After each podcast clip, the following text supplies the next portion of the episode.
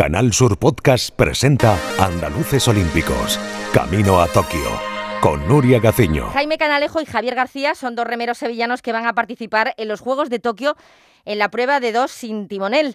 Eh, Javier García, ¿qué tal? Muy buenas.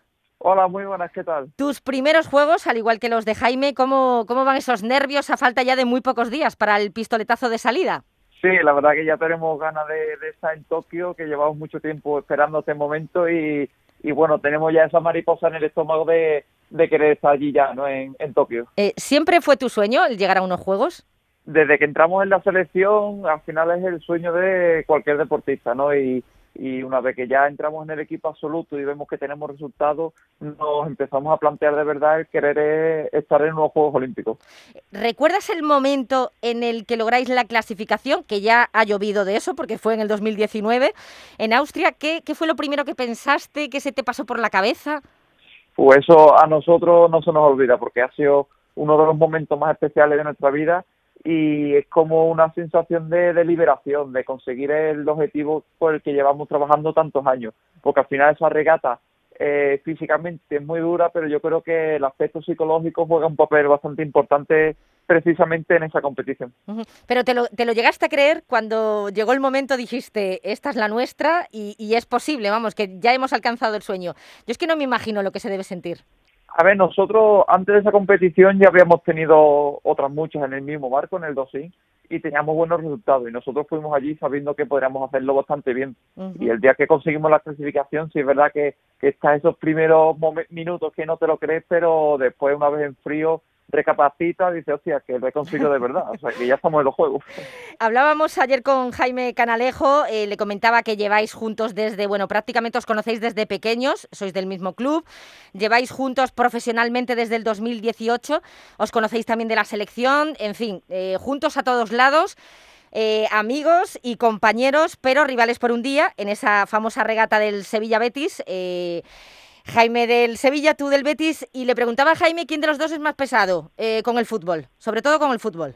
Bueno, yo creo que los dos más o menos lo llevamos, somos pesados los dos, porque es una regata que nos gusta mucho, una regata que siempre nos damos, nos damos mucha caña, porque es la única que hacemos de, rivales, y sí es verdad que es una que es especial ese ese día, porque lo que, lo que tú has dicho, Jaime y yo remamos juntos en el club, en la selección, y pasamos prácticamente dos días juntos y esa competición es la única que nos separamos y sí es verdad que la vivimos de una manera bastante especial. Se ve que os conocéis muy bien porque me ha contestado exactamente lo mismo que tú, que los dos sois muy pesados. eh, a lo largo de tu carrera deportiva, ¿quién es la persona que más te ha ayudado, que más ha confiado en ti, mmm, que no tenía dudas de que podías eh, triunfar y sobre todo llegar a unos juegos? Yo, en mi familia, de eso sí que no lo dudo. Yo creo que son los que siempre me han apoyado, siempre han estado detrás mía animándome, incluso en el en el momento más duro para mí que fue el de Río, que nos quedamos a un puesto de clasificar, siempre estaban ahí diciéndome que, que lo conseguiría, que trabajase duro y yo creo que han sido el apoyo más importante, vamos, sin duda. ¿Llevas encima algún talismán, algún objeto que te dé suerte en las competiciones?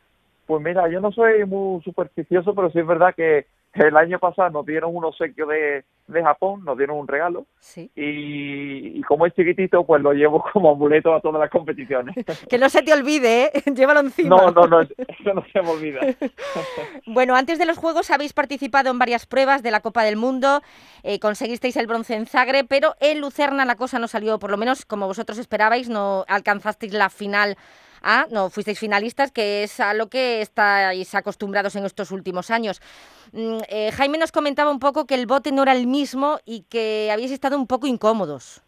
Sí, en la Copa del Mundo de Lucerna nosotros el barco nuestro ya lo habíamos dejado en, en, en Filippi, que es la marca que se lleva los barcos a, a Tokio. Uh -huh. Por lo que nosotros tuvimos que competir con otro barco que es diferente, que es bastante diferente al nuestro. Era un poco más pesado, un poco más rígido y nos cambiaba un poquito la remada y eso también ha hecho pues que durante la competición de Lucena en ningún momento encontrásemos nos encontrásemos a gusto de, encima del barco no y uh -huh. también a eso le añadimos que ese mes eh, Jaime estuvo unos días un poco malo también sí. porque él estuvo enfermo para el campeonato de Europa y no pudimos ir y le re, y recayó otra vez la misma enfermedad unos días y también hizo que no, no pudiéramos entrenar al 100% antes de, antes de la Copa del Mundo de Lucerna. Sí, pero ya nos ha dicho que está en perfectas condiciones y nos hemos quedado tranquilos. Entre que el barco bueno eh, ya va camino de Tokio y, Jaime ya se encuentra mejor, pues oye, somos muy optimistas. Eh, ¿Piensas o, o has soñado en algún momento con la medalla? Sí, de hecho es un ejercicio, digamos, que nos, que nos manda el entrenador, ¿no? El visualizar la competición, la regata y visualizarnos en, posiciones de medalla, porque si después estamos allí en Tokio y tenemos opciones a medalla, tiene que ser una sensación que ya hayamos vivido, digamos. Y eso pues lo entrenamos a nivel psicológico porque sí es cierto que tenemos opciones reales a conseguir una medalla. En el Mundial de 2019 quedamos quinto, que quedamos bastante cerca, y después en otras muchas competiciones, por ejemplo este año la Copa del Mundo de Zagreb, conseguimos la medalla de bronce. Así que el nivel va a ser muy alto, pero sí está, eh, estamos seguros de que, de que tenemos opciones. O sea, que el visualizar que podéis eh, ir al podio es una manera sobre todo de, de creéroslo, ¿no? Si llega ese momento.